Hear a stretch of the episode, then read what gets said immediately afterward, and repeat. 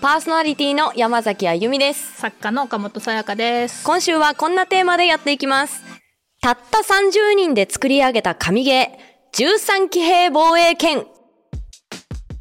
というわけで今回はガチ神ゲーと名高い13騎兵防衛剣特集なんですが、はい。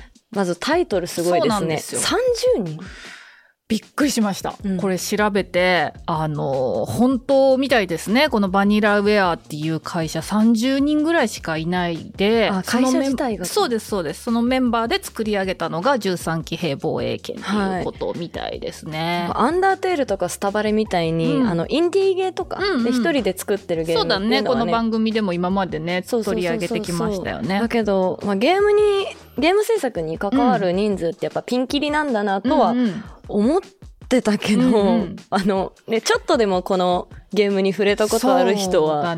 すごい信じられない人数ですね。本当にわかには信じられないね、30人っていうのはね。やばいですね。これはね、もうもはや狂気の沙汰というか本、当そう。あの、今回ね、多分あの、ゲームすごく好きな人とかは、うん13期、やっと来たみたいな感じがあると思うんですよね。あの、すごくこう、人気のあるゲームというか、はいはい。あの、熱狂的なファンも多いと思うので、うん、まああれだけのこう複雑なシナリオと、あとまあ美麗なグラフィック UI とかももうセンスがすごいじゃないですか。それをこんなね、少人数でっていうのが、もうまずそれを一番最初に知って、あ、もうこれはタイトルにせねばならない。引き的にね。いやもう本当そうですよ。そうなんです。で、まあ今回ね、あの取り上げようっていう話になったのは、こうディレクターのね、コンさんがもう13期やりたいあそうやりたいって言ってた。あの、やりたいっていうのは、あの、自分が好きだから特集したいって意味じゃなくて、まだやってないからやってみたいっていうそうそうそうそう。ことで。結構ね序盤から出てましたもんね。あの、出てた、出てた。まあ、あの、すごい神ゲーって言われてるからね、うんやっぱりね。まだ、シリーズものとかじゃなくって、まだ1個しか出てないのに、はいもう噂だけはすごい聞いてたから、うん、で、私、まゆみちゃんも未プレイで、まあ、あの、チーム全員未プレイだったんだけど、はい。まあ、とにかく、あの、業界人からも絶賛されているゲームっていうことで、まあ、ちょっと調べて、あの、即買いました。そう本当即決でしたよ。すぐ買いました。な、なんだったらあの LINE で私やってないからどうやって喋ろっかなって言った1時間後ぐらいに買いまあしたそうみたいな。そうそうそうそうそうそう。え早っ。もうね、あの、買わねばならんと、うんこれは。ちょっと見ただけでも、もうぶっちゃけね、本当何も知らなかったの、私13期に関しては。ジャケットしか知らなくて。まあ私も名前だけそうだよ。ね。で、すごいよっていうのしか聞いてなくて、実際に動いてるのとか見てなかったんだけど、まあうん YouTube で実況のやつとかチラッと見たりとかして、うんもう、あ、これはまずいまずい。これはやらないと。まずいまずい。まずいまずいと思って、即買ったんですけど、はいあゆみちゃんもちょっとあの触ったと思うんですけど、はい、触りました。どうです？なんかもう、やばいって感じしない？やばい、グラフィックがすっごい綺麗で。とにかくやばいよね。そう。うんだからその UI、うんその会話とかって基本下に吹き出しが出てくるんですけど、うんうんそうじゃない。ここの頭の上に、あの、なんていうのかな、キャラクターのセリフが出るんだよね。そうそうそう。とか、うんその会話中のこうね、うんと自分たちが話してるだけじゃなかったりとかするんですよ。そうなの。なんか基本的に、えっ、と、主人公はみんな学生って学校のシーンが多かったりするんだけど、うんうんうんここであゆみちゃんと私が話してる、あの、主人公同士が話してる、普通はそれだけじゃん、ドベンチャーそう。そうそうそう。でも別のところからも会話が聞こえるんだよね。そう。あの、ざわざわとかじゃなくて、ちゃんとその日本語として会話が聞こえて、それだ、だそなんつうのかな、リアルな世界にいるみたいな。そうなんですよ。そっちにも耳をそば立てながら自分の会話にも集中しなきゃいけないみたいな。い そう、なんかあれがすごいなんかリアル。や、すごい。それなのになんかとっちらかってないんだよね。そう、あの、結構重要だったりするんですよ、ね。そうそうそうそういう横で喋ってたりで、それを、あの、聞き耳立ててるのの、あの、ヒントになって、そっちの会話に入っていったりとか、本当にあの、日常の、あの、リアルな世界の会話に近かったりとか、もう会話一つとっても普通のゲームと全然違うよね。違う。で、そのね、あの横で話してる、うんうんその会話もギミックになってたりするし。そうなんですよ。で、2D のグラフィックなんですけど、もうその 2D のグラフィックの雰囲気がもう、あの、ただものではない。ものじゃない。うん綺麗とかの一言ではない。済ませられないね。ぬるぬる動くんですよね。ぬるぬ 2D る動く。すっごいぬるぬる動くし、あの、多分尋常じゃないこだわりがもう本当に狂気を感じる。あそう。あ、これ何枚描いたんだろう、絵をってめっちゃ思いましたね。本当にそう。もうグラフィックだけでそれなんですけど、うん。まあいろいろなレビューを見て、はい。こう、おすすめしてる人たちの熱量がもう半端ないんですよ。え、どんな感じですもうね、なんかあの、まだやってない人との脳みそを取り替えたい。取り替 もう本当に羨ましい。全部、よく言うじゃないですか。全部忘れてもう一回やりたい。あるあるあるあるもう。それの、あの、それがこう、行き過ぎて、うんもう本当にやってない人と脳みそ取り替えたいとか、はい。もう確実にゲーム市場に残るとんでもない改作だとわか、このゲームがこの世に生まれただけで生きてきた甲斐があるとか、もうそういうレビューがどかどか出てきて、大絶賛。好きな人にはもうたまらないあの世界観だと思うんですよね。はい、熱量半端ないですよね。で13騎兵防衛権はリリース直後の売れ行きはそれほどでもなかったんですけど、うんうんうん。あの口コミとかうん。ネットでの評判を受けて売り上げが徐々に増加して、うん。2020年になると在庫が不足し、うんアトラスから品薄のお詫びと出荷について公式サイトで告知されるというこれ事態に伝説のゲームの売れ方ですよ。すごいですよだっね。てねそのバニラウェアっていうさそうこう30人の会社だからさ、うん例えば机にが出しますドーンとかっていっぱいね、うんあの宣伝してとかっていうのと違うから、うんまあ、最初はあのみんなそんなに注目はしないよね。そうですよね。だから本当に面白くて口コミでどんどん広がっていったっていうようなゲームだよね。はい、うんじゃあここでどんなゲームかについてちょっと紹介します。はい。13騎兵防衛権は2019年にプレイステーション4用ソフトとして発売されたシミュレーションアドベンチャーゲーム。販売元はアトラス。開発は先ほどもお話ししたバニラウェアが手掛けています。はいストーリーは1980年代の架空の日本を舞台に滅びの運命に抗う少年少女を描くロボット SF もの。タイトルの通り、主人公が13人いて、その13人全員の物語を追っていくことで、少しずつ破滅の運命の真相に迫っていきます。うんゲームシステムは3つに分かれていて、1つはメインとなるアドベンチャーパートの追走編。ここで13人の主人公から1人を選び、プレイします。淡い色彩で描かれた独特の 2D ビジュアルが特徴的。もう一つはシミュレーション戦闘パートの崩壊編。こちらはいわゆるタワーディフェンスと呼ばれるゲームシステムです。はい。装備開発などによって騎兵を強化しながら出現する怪獣のタイプに応じてチーム編成を考え撃破していくというものです。うんそして最後にアーカイブパートの救命編。13人いる主人公がいろんな時代に飛ぶので時系列がごちゃごちゃになり混乱しないよう物語の整理をしてくれる新設パートです。とまあこんな感じなんですけど、主人公が13人っていうぶっ飛んでますよね多すぎるだろうっていうね。なんか他に私が友人に今こんなゲームやってるんだよって話した時に、うんうんあのあファイナルファンタジー霊式みたいなやつだねって言われて。また霊式が出てくるの？そうで。えどういうこと？何？鬱なの？って聞いたら、主人公めっちゃいるやつでしょ、うんうんうん。言われて。あそういうこと霊式もいっぱいいるんだ。霊式はあの物語がそれぞれにあるっていうわけではなくて、うん。操作できるキャラクターがああ、なそう。一クラス全員分なんではいはいはいはい。14人うんうんうん。うんいるっていうだけなんですけど、ああ、なるほどね。でもそれだけでもやばいなって思うのに、うんうん一人一人に物語がねあのーファイアーエムブレムのね、ああれも、あのーいっぱいいるっちゃいるからね、何十人もいるっちゃいるけど、いるけど。主人公は一人だからね。そうそうそうそうう。ん。これは本当にね、13人がもうまんべんなくうん。同じだけ出てくる主人公がもう、そうそうそうそうそうそうそう。13人いるんだよね。そう。しかも全員同い年みたいな感じだから、うん。最初は絶対無理。覚えらんない覚えらんあそうないみたいな。そうそうそうそうそうそう。いまだにちょっと名前がねいっぱい出てくるからそうそうそうそう。ビジュアルで覚えてますけど、どうしてこんなしかもその一応アドベンチャーだから、うん、あのそれぞれの主人公の視点でストーリーが進んでいくんだけど、うん、一つのパートが何分ぐらいあれ？56分 ?10 分はない。10分はないかな、うん、でそれが終わってまた別の主人公でまた始めてっていう、うん、もうほんと継ぎはぎなんだよね。そうそうそうそうそうそうそう。そう群像劇ってゲームでもまあよく見かけるようになったっとは思うんだけど、うん。その何人か主人公がいて同時に進んでいくっていう。でも多くても3人とかまあ5人ぐらいまでデトロイトとかもあそですかそううそうそうあれもは3人だね。そのぐらいが限界こっちに覚えられるのも限界だし。ストーリーを濃くしようと思うとやっぱそのぐらい。そうそうそうそう。あとやっぱ伏線の回収とかも大変になってくるから制作側とかは普通手をかけないと思うしもう、うん。あの何よりこうお面白くならなくて大爆死する可能性がうん風呂敷だけ広げちゃってみたいなかに回収しきれないとうんね、た高すぎると思うんだようね。んでこれストーリーがね SF なんで、うんうん。まあ、学園ものと謎解きアドベンチャーだったらわかるけど、まあ、時代まで行ったり来たりしてて怪獣が現れる怪獣なんですよ、ね。怪獣が。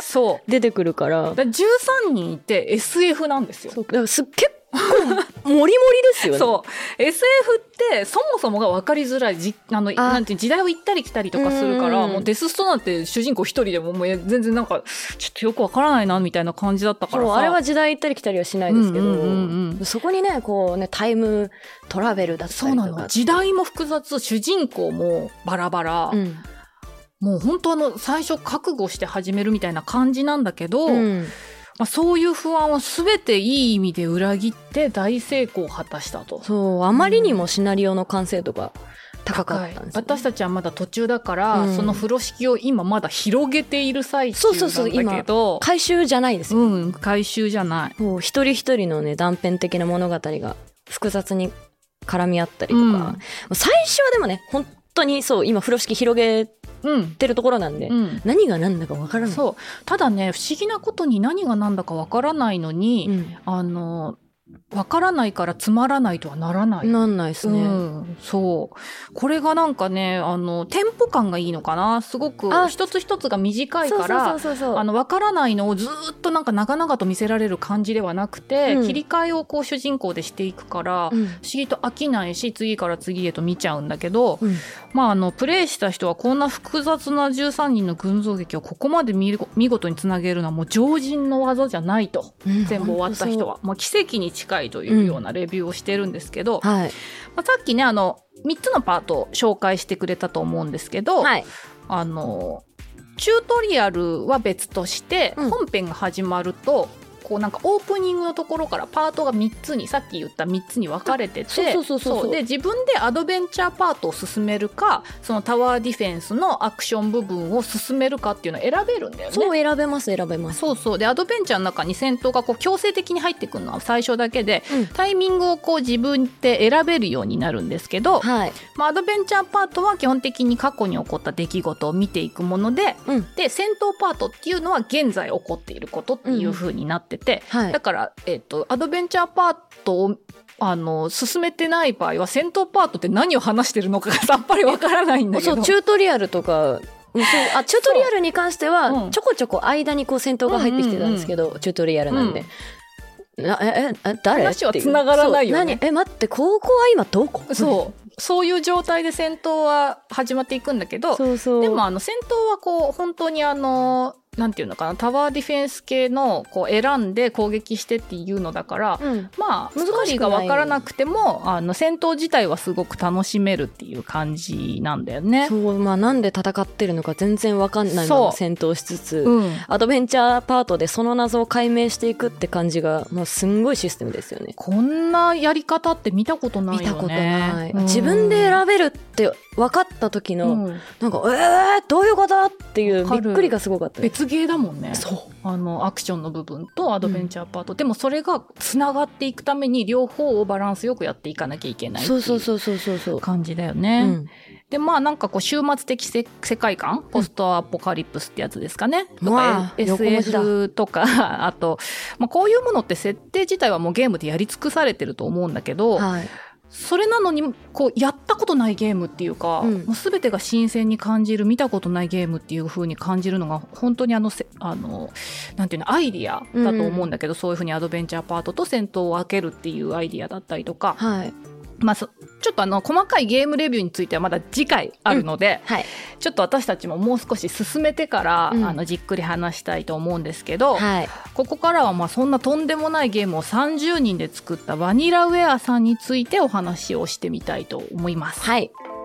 定番な、あの、みんなにとって定番のゲームを作りたいっていうような願いを込めて、バニラウェアってつけたらしいんだけど、全然定番をやるつもり全くいや、るさつもり。全くないですよ。まあちょっとね、バニラウェアさんについはいてちょっと紹介します。はい。本社が大阪にある2002年に設立されたゲーム開発会社。代表作にオーディンスフィアやドラゴンズクラウンなどがあります。代表取締役は上谷ジョージさん。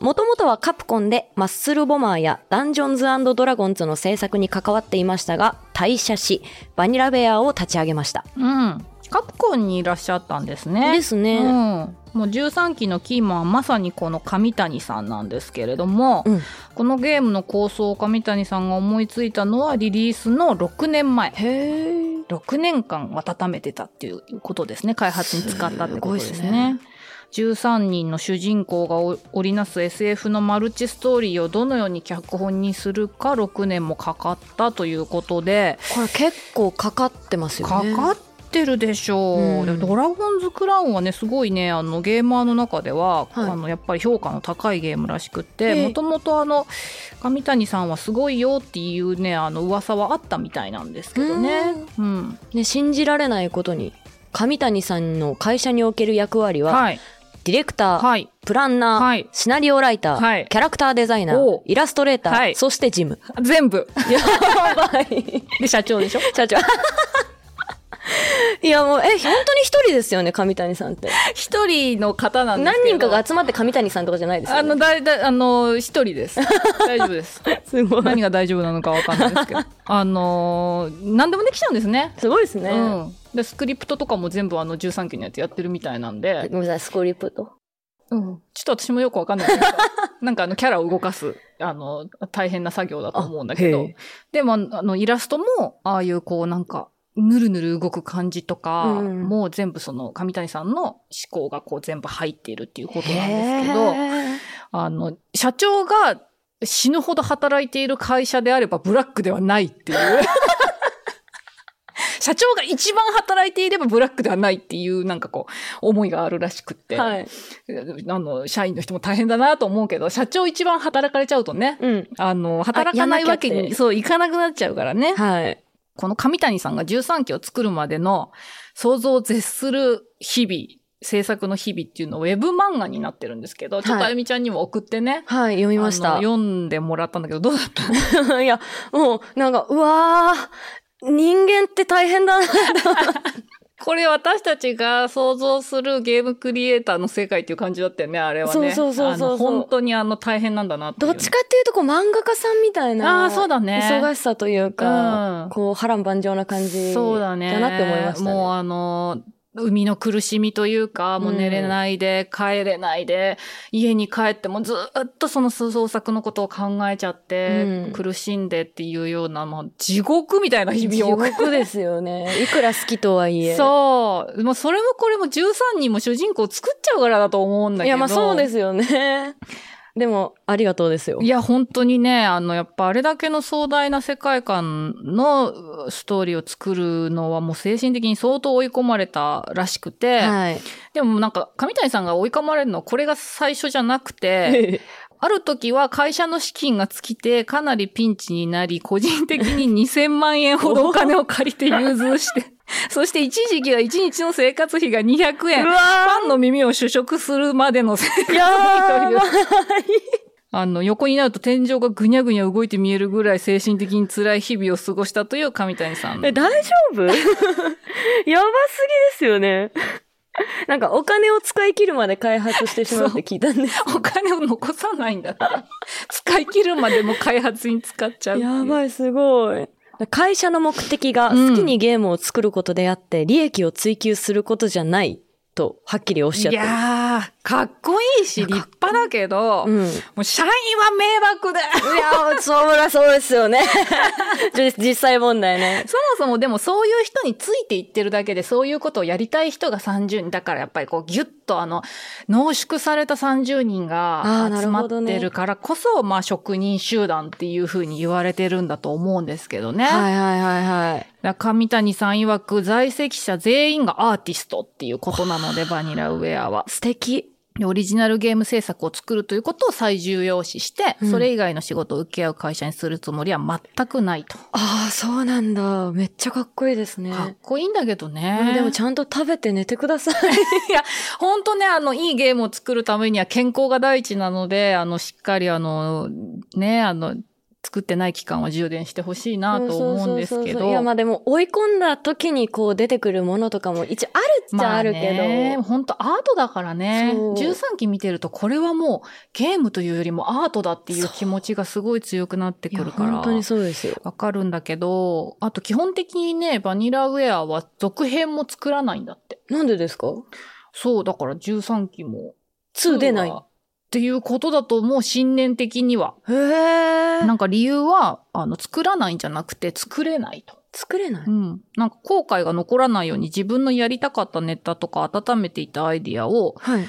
全部出し切ってしまうので、その作品に。うんうんうん。だからそのウェブ漫画みたいにもう精神的に追い詰められて全てを出し切っちゃうので、はい。続編っていうことはもう全く考えられないんだって。うわ、すんごい職人魂すぎる本。当だよね。えどうやら、うん上谷さんは常にこれが最後のゲーム制作だと思ってるらしくて。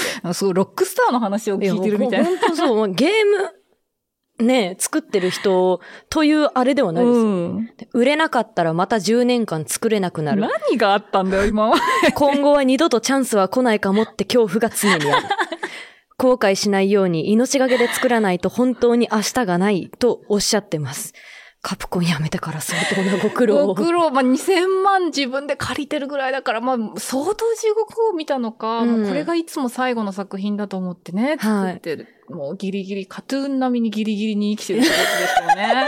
カトゥーンか上谷さんかぐらいの感じでしょうね。ギリギリの代名詞。ギリギリの代名詞として今後使っていく方がいいかもしれないですね。そうですよね。いやでもちょっと、私もこうなりたいなちょっとって思ったりはしますよ。あーあのね、アーティストとしての生き方としてはね、もう憧れですよ。憧れですよ。うんなんか、やっぱこうね、そこまでこうガーっていっちゃうと、後のこととか結構他のこと考えちゃったりして、うんなかなかこう、もう一直線にのめり込むっていうのは結構難しいじゃないですか。で、何がかっこいいって、ここまでの極限状態で作ったのがあの13期っていうことなんですよ。うん。もう本当にね、それだけの価値があるゲームを作れてるから、いや、そう。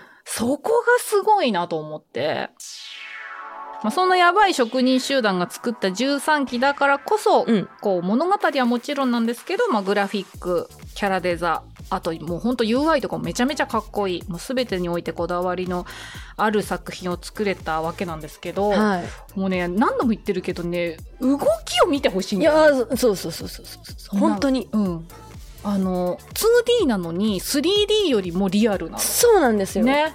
なんかこう、ね、3D とかだと、まあ勝手に動く、勝手に動きはしないですけど、うんこう関節とか走ったりする時の動きとか、うん。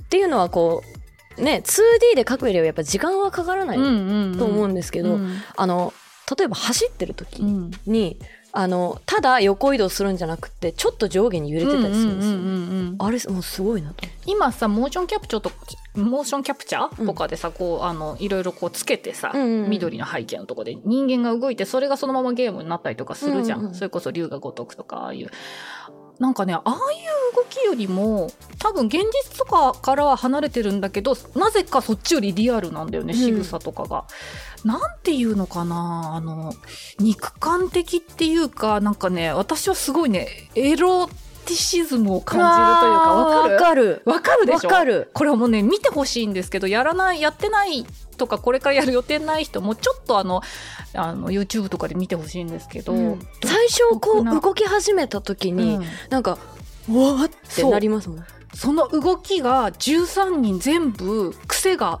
違くて。ね、キャラのねうんだからねもうあの感情移入しちゃうの。すごくそこにいるキャラあの触れられるキャラみたいな感じで生きてるって感じがしてね。そう、あ、そう、生きてるってめちゃめちゃ思います。そうだよね。